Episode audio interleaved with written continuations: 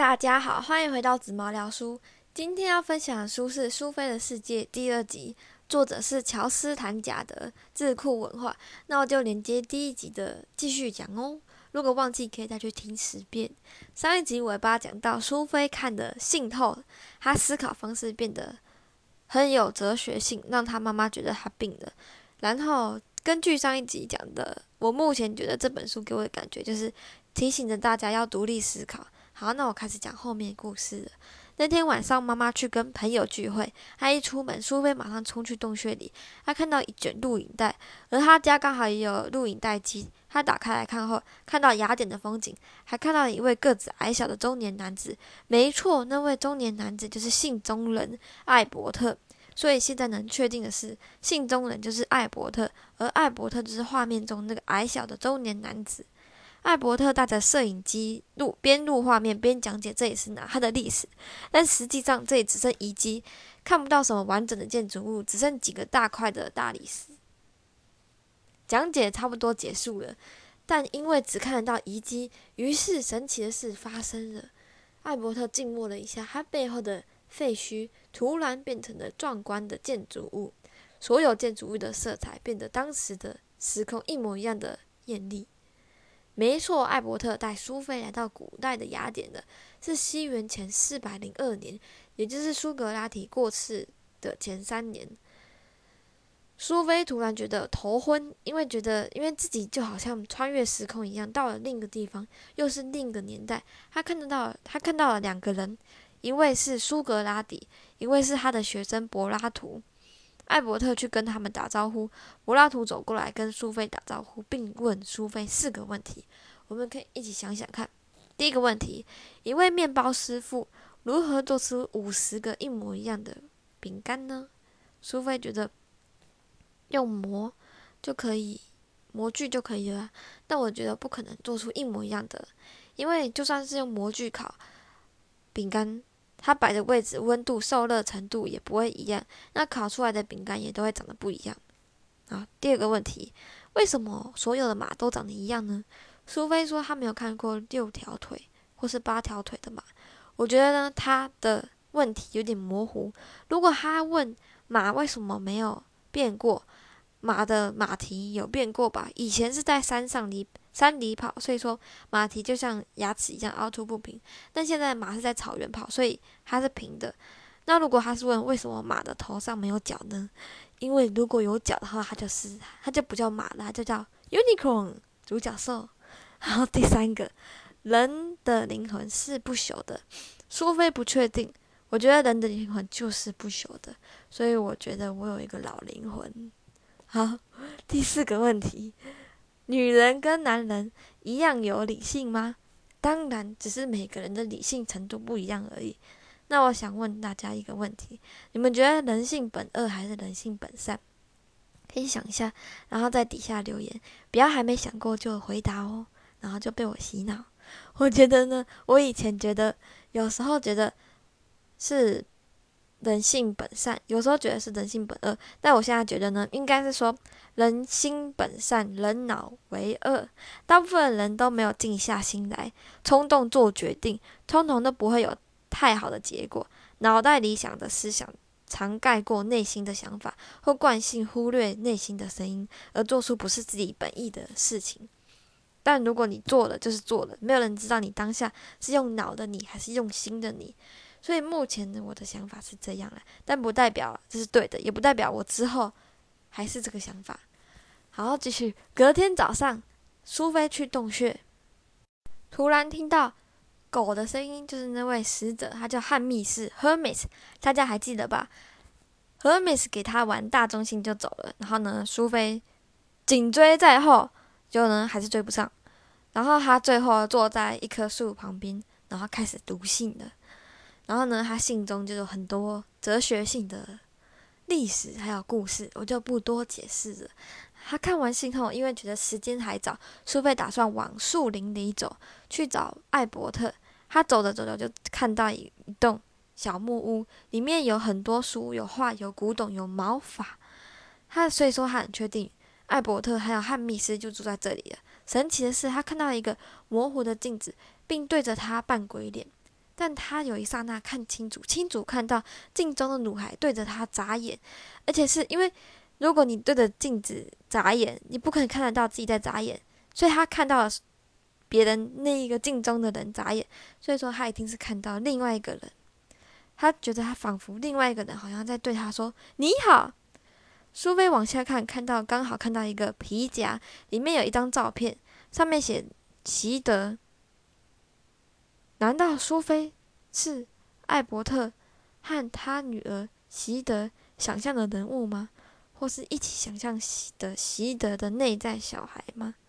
这个时候，外面传来狗叫的声音，苏菲又刚好到。看到书桌上有自己的小白信，下意识就拿了就跑，跑到树林里才意识到自己留下了证据。苏菲一到家就看到妈妈在打电话，但马上就挂掉电话，开始问一堆问题。其实苏菲内心还是很害怕的，所以被问一问，她就哭了，把所有事情都讲了，除了镜子还有那位女孩的事。妈妈听到进来说：“你走到了少校的小木屋。”但她觉得。那位老少校很古怪。苏菲回到她房间里，仔细想想刚才的经过，决定写一封信给艾伯特道歉。隔天，他的信呢，艾伯特就是回他说，他不会生气，但是之后他要搬家了，然后以后也不会有小白信了。隔了好几天，苏伯艾伯特都没有给他信。放学的途中，乔安就是他的朋友，问苏菲要不要去露营，苏菲也不知道为什么就答应了。他们两个。就到了上次小木屋附近的树林里露营。八点的时候，苏菲问要不要去看小木屋。他们到了小木屋，也找到了钥匙开门。里面又冷又黑。苏菲有备而来，点起了蜡烛，去看那面镜子。突然，乔安看到明信片，上面有巴黎人的邮戳，写着“挪威，请艾伯特转带席德”。苏菲松了口气，生怕上面写“请苏菲代转”，因为她不想让乔安知道，太难解释一切了。日期还是这一天，他们两个一起看的信有七封信，一直说想快点给习德生日礼物，也希望不要再打仗了。最后一封写：有一天你会遇见一个女孩叫苏菲，为了让你面，为了让你们见面前。先认识，我已经开始写信，开始将写给你的信寄一份给他了。目前他知道的并不比你多。他有一位朋友叫做乔安，也许能帮上忙。看完后，他们两个都有点害怕，而且最后一封信的日期还是今天六月十五。乔安想走了，苏菲却觉得信有可能是由镜子出来的，所以他拿了信纸后，他拿了镜子后就冲回家了，冲回帐篷了。他们。是都觉得镜子蛮可怕的，所以把镜子放在帐篷外面就去睡觉了。第二天早上，他们就到，他们就回去，并把事情所有事情都告诉妈妈讲。而且苏菲还把镜子挂在房间的墙上。更恐怖的感觉，过了很多天后，当苏菲在煮饭时，有封信竟然从窗外跳进来，又是给习德信。信中的文字让苏菲知道，习德对苏菲的了解比苏菲对他的了解多。这时，电话响了，他以为是他爸，没想到是艾伯特。艾伯特说今晚要约出来，而且只能自己一个人去，在圣玛丽教堂。于是他跟乔安达成共识，要骗苏菲的妈妈说他只是去乔安家住，实际上不是。艾伯特在教堂里讲了很多故事，有一个印象，有一个印象。很深刻，他说：“他说有一位，他说中世纪有一位女想女思想家叫席德加，席德加在希腊文化中，上帝女性化的那一面叫苏菲亚，Sophia 智慧的意思。席德加，席德加宣称自己在幻象中看到苏菲，苏菲突然说。”也许我也会向习德现身。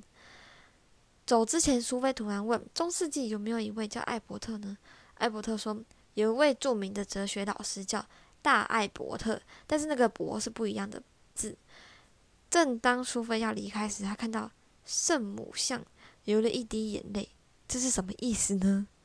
不知道。回到家后，她很疲惫，看到信中有一位女孩，呃，看到镜中镜子中有一位女孩，疯狂对她眨眼，仿佛就是硬要让你知道她的存在。苏菲确定那位真的是席德，因为很累，苏菲马上就睡着了，做了一个梦，还梦到席德和他爸。席德掉了一个十字架项链，苏菲醒了之后，发现这个项链就在他旁边。故事就结束的很突然。这本书呢，就感觉目前就是有头没尾，像美国电影一样。这本书其实有上下集，我分享的只有上集这本书。那其实后面的故事有点复杂，一下是艾伯特，一下又是席德，一下又是少校，一下又是艾，一下又是席德的爸。但故事铺也铺了很多梗。这本书上集最后还是没说席德跟苏菲亚、跟艾伯特还有席德爸之间是什么关系，超级复杂。其实我觉得呢，苏菲跟席德是同一个人，只是一个是内在，一个是真实，而真实的可能是席德，只是有一个人在创造这个故事而已，可能是席德他爸在创造故事。对苏菲亚、苏菲来说，像是那位魔术师吧。可能要看下集才会知道真正的答案是什么。但说实话，这本书太多角色，太多哲学的历史了。我还好，我对着这本书还好。看完这本书呢，我觉得就好像有看跟没看差不多的那种感觉。我觉得呢，真的要很喜欢哲学的人才看得下去。如果想学哲学的人，我觉得也可以看这本书，还不错，因为它里面讲了很多有关哲学的历史知识，还有理论，可以用故事的感觉来看学哲学。最后，我觉得要当一位哲学家，首先你国文要很好，不然你随时会被其他的哲学家打枪。差一个字对哲学家来讲，就好像是印度人用左手吃饭一样，就是绝对不行的事。所以不要轻易挑战哲学家，不然一定会被抓语病。除非你国文真的超级好，就我读下来的感觉，他们都有一颗完美主义的心。说难听一点，就是太龟毛。如果你没有什么耐心，建议直接去看别本书吧，因为它里面讲了不少理论，而且又差一个字，也要解释的天差地远。看不到看看不到一半就觉得就会觉得很挫折吧。要不是我要做 podcast，我也不会把它看完。所以说呢，要谢谢大家，又让我读完了一本书。最后，我要分享一下我最近的想法。我突然觉得，或许表面上我们大家都在面对疫情不好的方向，但搞不好，其实我们大家正准备正通往好的方向走，或是说对的方向走，一种大家一起提升维度的感觉。老子有说，世界恶到一个程度时，道才会出现。也就是说，负能量多到一个程度时，正能量才会出现。所以，也许现在正在发生的事情都是通往美好的方向走，也是可以，也可以更简单的来说，人胖到一个程度就会瘦了，因为意识到自己太胖了；那瘦到一个程度就会就会胖了，因为意识到自己太瘦了。所以说呢，如果想要瘦的话，先把自己吃胖。所以说呢，这个理论告诉我们不要乱减肥，因为会越减越肥。我突然觉得我现在呢身材刚刚好，好，今天的分享就到这里了。如果喜欢，记得分享出去给所有的朋友。好，谢谢大家认真用心的听完到最后，相信今天的 podcast 听完都会有一种有收获的感觉吧。好，那我们下次见，拜拜。